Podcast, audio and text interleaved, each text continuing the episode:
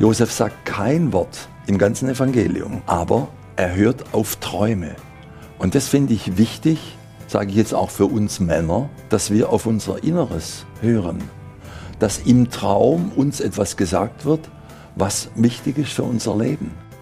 Der heilige Josef ist der Mann ohne Worte. Kein einziges Wort ist von ihm in der Bibel überliefert. Meist wird er auch nur flüchtig wahrgenommen, so als Randfigur an der Weihnachtskrippe. Aber dass auch dieser Schattenmann uns einiges sagen kann, das zeigt die neue Ausgabe von Alpha und Omega mehr als du glaubst. Diese Ausgabe wird pünktlich zum Josefstag am 19. März ausgestrahlt, an dem die katholische Kirche den heiligen Josef besonders ehrt. Ganz so viele Feste wie Maria, die Gottesmutter, kennt die katholische Kirche zwar bei Josef, aber es lohnt sich, einmal einen längeren Blick auf Josef zu werfen. Das habe ich zusammen mit dem katholischen Priester Wolfgang Kramer getan. Er beschäftigt sich schon lange mit dem heiligen Josef, diesem Schattenmann, Patchwork-Papa und heilige Mannsbild, der oft genug nur eine Randfigur an der Krippe ist und hinter Maria und dem Jesuskind zurückstehen muss. Darüber haben wir gesprochen. Mein Name ist Christian Turey. Zu sehen gibt's den Talk auch. Alles dazu in den Show Notes. Hier jetzt erstmal zum Hören. Herr Pfarrer Kramer, warum gibt es bei Ihnen das große Interesse an Josef? Das habe ich eigentlich in Argentinien gelernt. Ich war zwei Jahre am Priesterseminar in Santiago als Dozent tätig, neben meiner Pfarreitätigkeit. Und da habe ich einen Bibelexegeten, den Ariel, gehabt. Und ich hatte selber Dogmatik, also Glaubenslehre. Und er hat einfach überraschende Einsichten in die biblischen Texte gehabt, die ich bis dato noch nicht wusste. Und da habe ich zwei über Josef auch von ihm dann hier übersetzt und habe sie verbreite sie überall. Und das hat mit dazu geführt, dass mein Interesse an Josef gewachsen ist. Mhm. Also auch für einen katholischen Pfarrer kann Josef immer noch was Neues bieten. Ja. Mhm. Um mal gleich den Zeittitel hier aufzugreifen. Josef, der erste moderne Vater, würden Sie das auch so sehen? Also da muss ich ehrlich sagen, das, darf, das fällt mir ein bisschen schwer, das jetzt so zu sagen, mhm. ähm, weil ich Josef als sehr zurückhaltend erlebe. Von den beiden Texten her, über die ich gerne noch äh, was sprechen möchte. Und äh, der Vergleich jetzt zu heute, also ich möchte nicht direkt ziehen. Vielleicht finden wir den im Laufe unseres Gespräches. Okay, schauen wir mal. Ja. Was wissen wir denn über den Josef aus der Bibel? Ja, das ist ja, wir wissen relativ wenig. Wir wissen aus der Kindheitsgeschichte des Matthäus etwas. Und da ist er ganz wichtig in der Kindheitsgeschichte bei Lukas, die wir alle vom Heiligen Abend und also von Weihnachten her kennen, da taucht er ja kaum auf. Aber schauen wir das mal näher an. Mhm. Wir wollen uns das Leben ja mal näher anschauen, auch mit Hilfe von einigen Bildern, die wir zusammengestellt haben. Mhm. Ja, beinahe wäre die Geschichte von Josef und Maria und Jesus eigentlich schon zu Ende gewesen, bevor sie richtig angefangen hatte. Denn Josef erfährt von Maria, dass sie schwanger ist, aber das Kind nicht von ihm ist, er will sich also von ihr trennen. Und was geschieht dann? Und genau diese Version, die unterstütze ich nicht, Aha. weil die durch meinen Freund Ariel, und zwar ein kleines Wort, das man anders übersetzen müsste, klar wird. Es heißt ja, dass der Josef im Traum erfährt, dass der Engel zu ihm spricht. Mhm. Und dann heißt es, fürchte dich nicht, Maria als deine Frau zu dir zu nehmen, denn das Kind, das sie erwartet. Das heißt, wenn es so gesagt wird, wird dem Josef was klar, was er vorher noch nicht wusste. Dieses griechische Wort für denn kann man auch übersetzen, obgleich. Und dann gibt es einen völlig anderen Sinn. Dann hat der Josef vorher schon genau gewusst, mhm. dass dieses Kind ein besonderes Kind ist. Und was ist jetzt das Problem? Der Josef möchte, so haben wir es ja alle gehört, seine Frau im Stillen entlassen, als er merkt, was da läuft. Ja. Und da haben viele daraus geschlossen, ah ja, er hat an ihr gezweifelt. Sie war vielleicht untreu oder weiß ich was. Ja, könnte man ja vermuten. Irgendwas könnte das sein. Aber wenn der Josef an der Maria gezweifelt hätte, dann hätte er sie öffentlich entlassen müssen.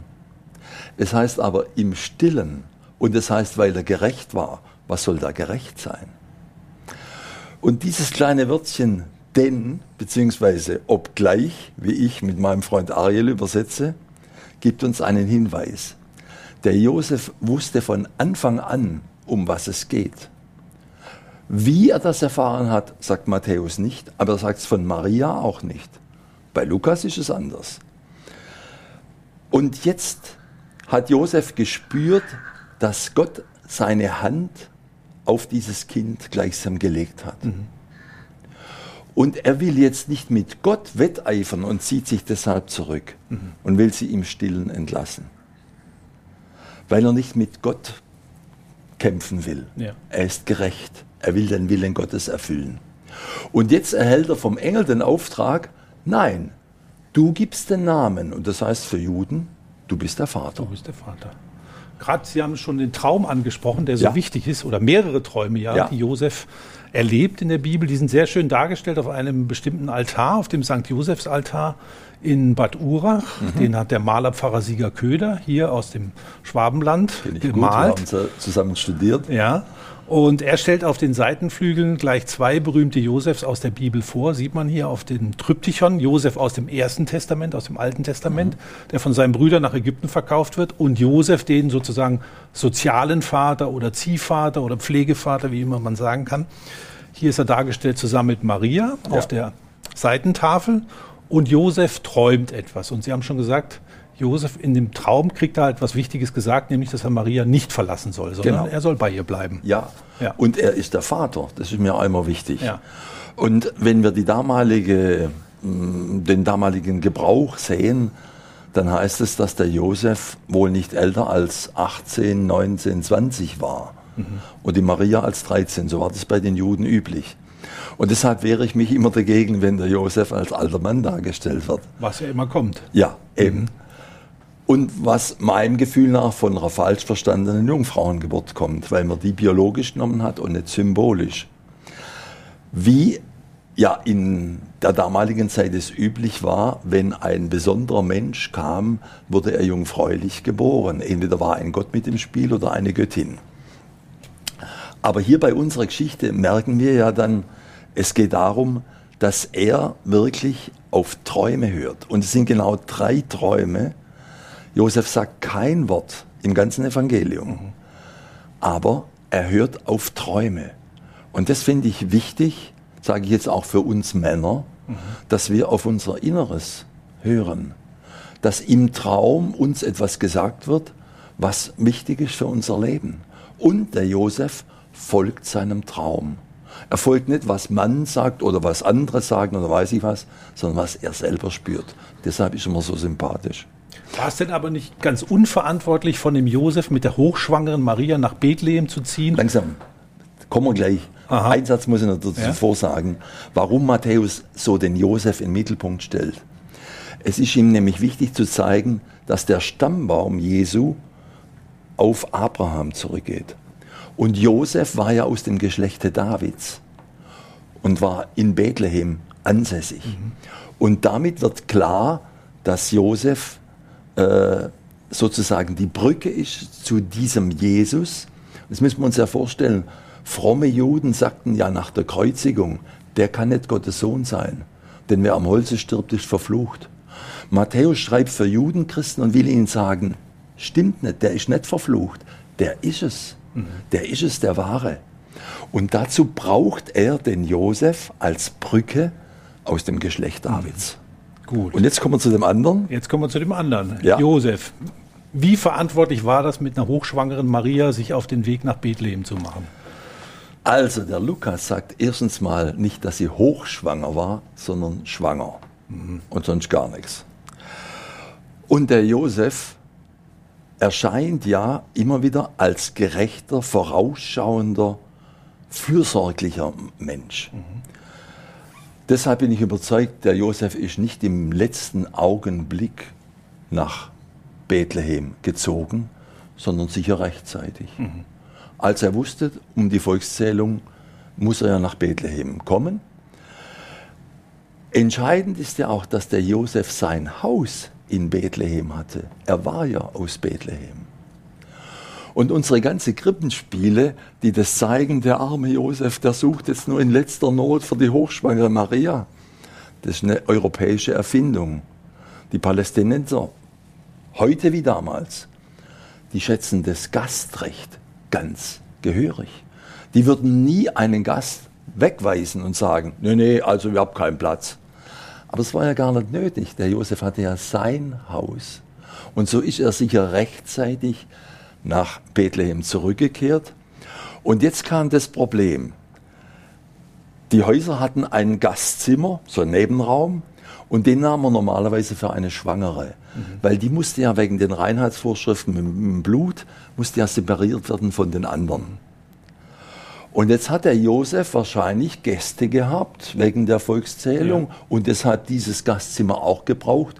Und um das Gastrecht nicht zu verletzen, geht er jetzt mit seiner Maria einen Stock tiefer, wo die Tiere sind. Wo die Tiere sind und bereitet in der Krippe würdig und sicher wunderbar mhm. den Ort vor, wo Maria dann gebären Und warum wird. erzählen wir dann von dieser Herbergsuche und dass er überall nicht einkam?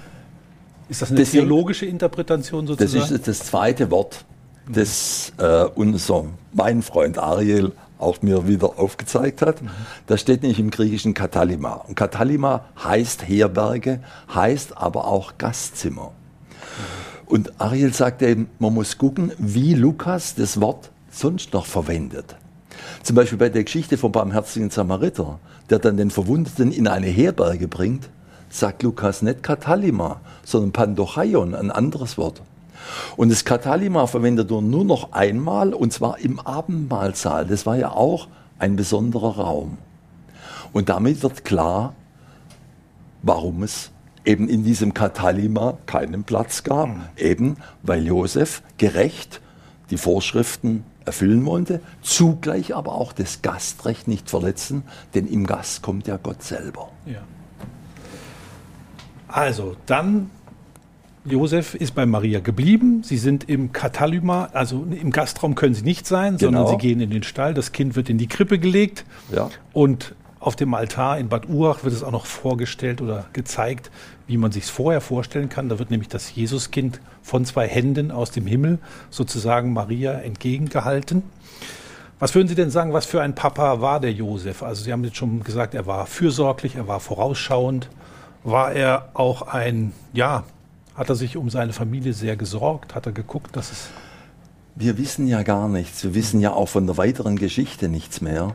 Er taucht dann nur noch mal bei der Geschichte mit dem Zwölfjährigen auf, aber sonst nichts. Mhm. Aber aus dieser Sicht heraus, die wir jetzt aufgezeigt haben, bin ich überzeugt, dass der wie ein guter Vater einfach für Jesus ja gewirkt hat. Sonst wäre Jesus auch vielleicht nicht so geworden.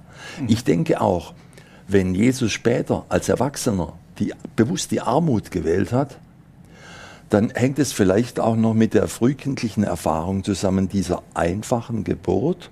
Sagen ja Psychologen, dass frühkindliche Erfahrungen später sich auswirken auf Entscheidungen. Mhm. Wo ich denke, Josef hat das jetzt sage ich mal schwäbisch gesagt, nicht schlampig gemacht, sondern hat es sicher würdig vorbereitet und war da als junger Mann glücklich über das neue Kind, das da ist, mit seiner Maria. Also für mich kommt da noch mal viel stärker zum Ausdruck, wie Josef und Maria beide mitwirken am Heilsplan Gottes. Und wenn der Josef bloß zwei Feste hat, außer dem 19. März noch den 1. Mai als mhm. Arbeiter, ja. hat ja durchaus auch seinen Sinn. Und die Maria so viele finde ich das ein bisschen ungerecht. Ja. Und deshalb verteidige ich immer ein bisschen gern der Josef.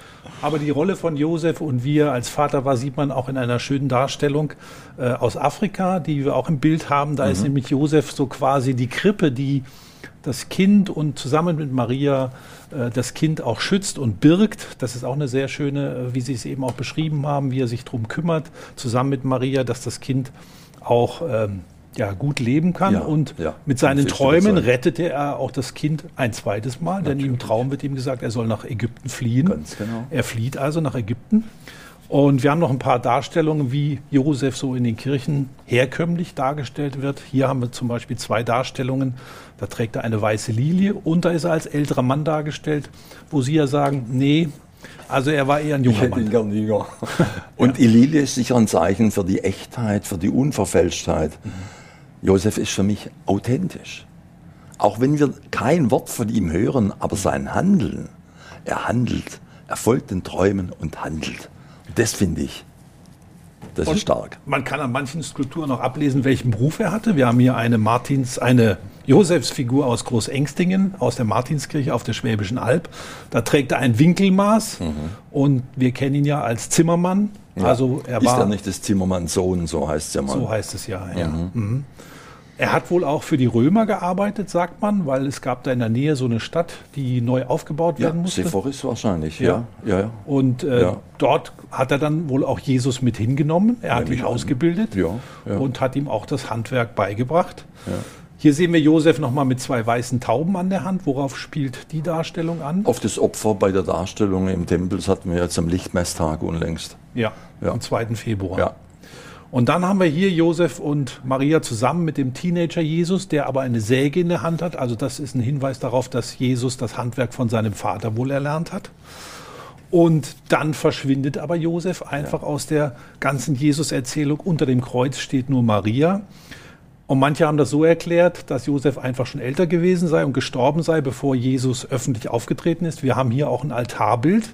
Da ist Jesus am Sterbebett vom Josef. Wie wahrscheinlich ist das? Oder warum ist er nicht unter dem Kreuz? Also wenn er so ein junger Josef, so ein junger Vater war, hätte er doch eigentlich auch unter dem Kreuz sein können. Ja, wobei die Darstellung Maria unter dem Kreuz ja nur beim Johannesevangelium vorkommt und eine symbolische Darstellung ist, Maria verkörpert da das Judentum und der Lieblingsjünger verkörpert das Heidentum. Mhm. Das Johannesevangelium ist ja voll mit Symbolik eine Frau hätte sich zu einem öffentlichen Hinrichtungsplatz wohl kaum gewagt in der jüdischen Zeit. Also diese Darstellung äh, und warum der Josef nicht da ist, man nimmt eben an, dass er gestorben sei. Es mhm. ist erstaunlich, dass er gar nicht mehr auftaucht. Ja. Aber das macht ihn mir insofern auch sympathisch wie die Weisen aus dem Morgenland. Die tauchen auch auf, haben ihre Botschaft und verschwinden wieder im Dunkel der Geschichte. Mhm. Es gibt noch eine schöne Darstellung, die haben wir vielleicht noch nicht gezeigt, die mich besonders fasziniert. In Autun, in Burgund, mhm. gibt es ein Kapitel und da ist auf der einen Seite die Flucht und da vorne dran sitzt der Josef so sinnend in die Ferne. Und dieses Bild, das fasziniert mich immer wieder, weil ich denke, er ist der Visionär, er schaut voraus, er weiß und sorgt sich deshalb, bereitet den Weg. Im Laufe der Geschichte hat sich einiges an Brauchtum rund um den heiligen Josef entwickelt. Schließlich war er ja auch ein Teil der heiligen Familie. Und besonders sein Gedenktag im Heiligenkalender, der 19. März, der wurde gefeiert. Bis Ende der 1960er Jahre war der Josefstag am 19. März sogar offizieller Feiertag in Bayern.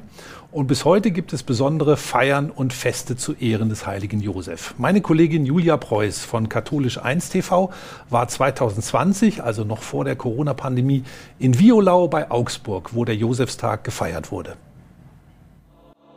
Er ist niemand, der gerne im Rampenlicht steht. Heute jedoch lenkt er die Blicke auf sich, denn es ist sein Tag, der 19. März, der Gedenktag des heiligen Josef. Ihm zu Ehren sind die Gläubigen an diesem Dienstagvormittag in die Wallfahrtskirche St. Michael nach Violau gekommen. Vor dem Josefsaltar feiern all diejenigen, die auf den Namen Beppi, Jupp und Fini hören, ihre Namenspatron. Die Menschen schätzen vor allem auch jetzt hier denjenigen, der wiederum im Hintergrund das auch ermöglicht hat, dass er sie aufgenommen hat, dass er nicht davon gelaufen ist, sondern dass er wirklich dieser Familienvater, dieser Ziehvater, Nährvater, alle diese Titel, die wir für ihn haben. Und das kommt bei den Menschen sehr gut an. Und vielleicht ist man auch selber so eine Josephine, so ein Josef, wo man das ganze Jahr über für die Familie da ist, wo man für die Kinder da ist, für den Verein da ist, für die Pfarrgemeinde da ist.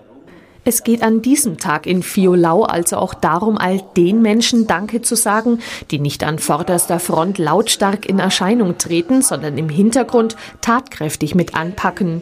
Das charakterisiert auch Josef, der als Ziehvater und Ernährer seiner Familie ganz und gar selbstlos zur Seite stand, wie ein starker Fels, ein Werkzeug Gottes. Solche Menschen braucht die Kirche von heute mehr denn je, so Pfarrer Pfefferer in seiner Predigt da möchte ich äh, sagen, Frauen und Männer der Tat. Denn Josef als Zimmermann, als Handwerker, der hat ja gelernt, von klein auf hinzulangen. Also, und auch so hinzulangen, dass man durchaus vielleicht mal verletzt wird, weil ich bin ja selber Holzwurm. Ich komme ja von der Holzverarbeitung als Orgelbauer und da zwickt man sich mal, man schneidet sich oder man reißt sich ein Spreisel rein. Und äh, das ähm, geht immer mehr verloren, dass man sich auch mal einen Spreisel einzieht, also auch durch Wort, aber vor allem durch Taten. Im 19. Jahrhundert wurde der heilige Josef Schutzpatron der katholischen Kirche. Bis heute wird er von Handwerkern, Kinder und Jugendlichen, aber auch als Patron der Sterbenden verehrt. Zu sehen ist eine Darstellung vom Tod des heiligen Josef aus der Bergmüller Werkstatt, die zu den wertvollsten Ölgemälden zählt, die Fiolau besitzt. Aber auch feiern geht mit dem heiligen Josef und dem traditionellen Josefi-Bier ganz gut. War doch der Josefstag bis 1968 sogar bayernweiter Feiertag. Da musste man alle nicht in Schule, das war schon mal das Wichtigste. Und dann äh, war das so ein Halbfeiertag, bei uns haben wir gesagt Bauerfeiertag. Also die, die Landwirte sind da in Stadtreich gefahren und haben sich da, ich weiß mit meinem Großvater durfte ich da äh, nach Augsburg am Josefstag und da ging man ins Niesherle. Und da gab's Geschwollene. Das weiß ich als kleiner Bub mit 10, 12 Jahren, weiß ich das noch. Das sind so Erinnerungen, wo man an den Josefstag hat. Meine Oma hat auch Josefa geheißen und ich selber finde ihn als Schutzpatron der Sterbenden. Also das ist für mich eigentlich, das haben wir bei uns eigentlich immer gebetet, wenn wir gute, für eine gute Sterbestunde. Das ist also alles, was mir vom Josef so einfällt. Er ist für alles zuständig, für, die, für mich besonders für die Finanzen und für, für die Kindererziehung. Bei uns ist also am Josefstag, da kommen meine Kinder, Enkelkinder und da wird Nachmittag Kaffee, Kuchen und da wird wieder also noch gefeiert. Auf diese Weise verliert Josefi bis heute nichts an Bedeutung, ganz besonders in ländlichen Gebieten wie hier im Wallfahrtsort Fiolau. Mit Leberkäse, Brezen und einem Ziehharmonika spielenden Pfarrer Thomas Pfefferer werden die Gedanken an den Heiligen lebendig gehalten. Einen Heiligen, der immer noch Vorbild sein kann.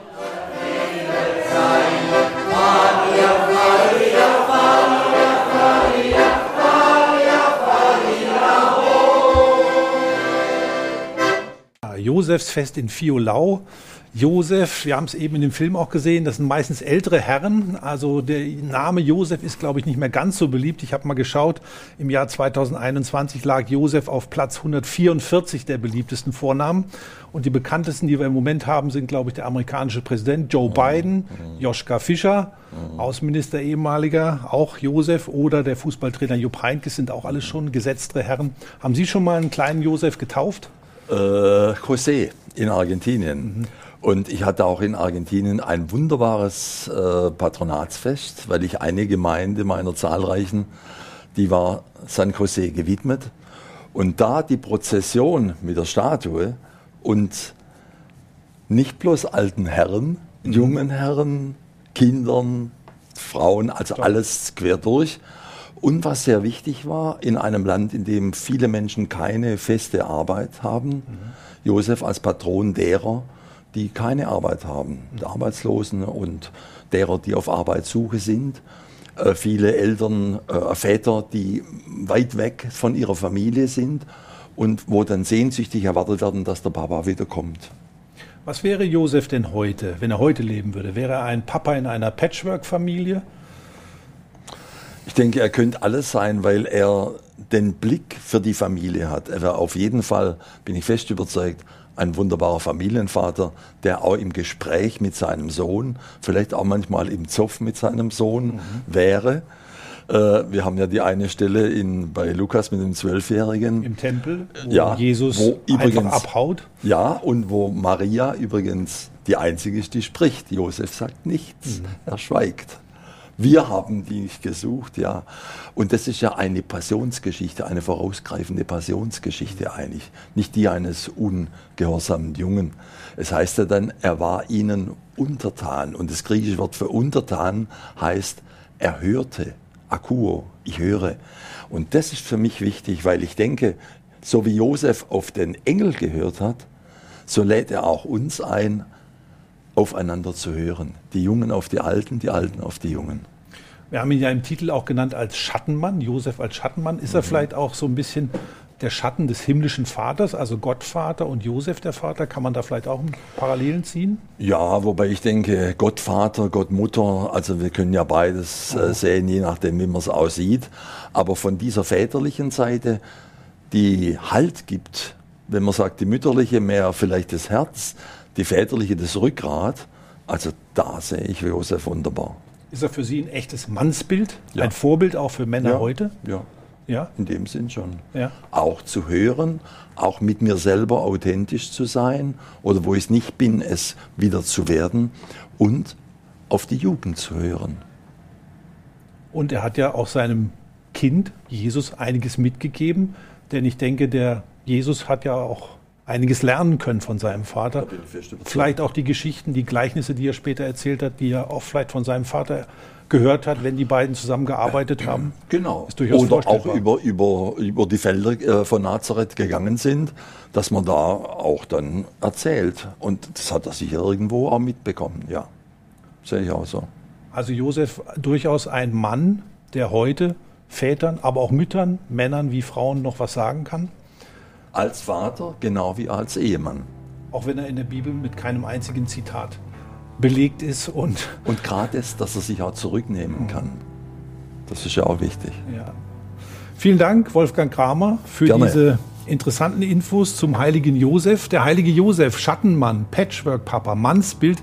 Darum ging es heute bei Alpha und Omega. Sie können die Sendung auch nochmal als Podcast nachhören, überall, wo es Podcasts gibt. Vielen Dank für Ihr Interesse. Bis zum nächsten Mal bei Alpha und Omega. Übrigens, Alpha und Omega Mehr als du glaubst ist ein gemeinsames Format der katholischen Bistümer Rottenburg, Stuttgart und Freiburg und des evangelischen Medienhauses Stuttgart. Zu sehen sind die Sendungen bei den privaten Fernsehsendern in Baden-Württemberg, auf Bibel TV und auf YouTube. Weitere Infos finden Sie unter kirchenfernsehen.de und kipp-tv.de.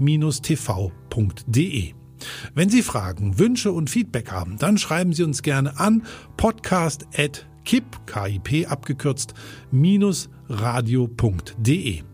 Und wenn Ihnen diese Folge gefallen hat, dann hören Sie doch mal rein in Podcast Folge 30. Da geht es um den berühmten Isenheimer Altar mit seinen Weihnachts- und Osterdarstellungen. Hören Sie mal rein, welche Rolle der heilige Josef auf dem Isenheimer Altar spielt.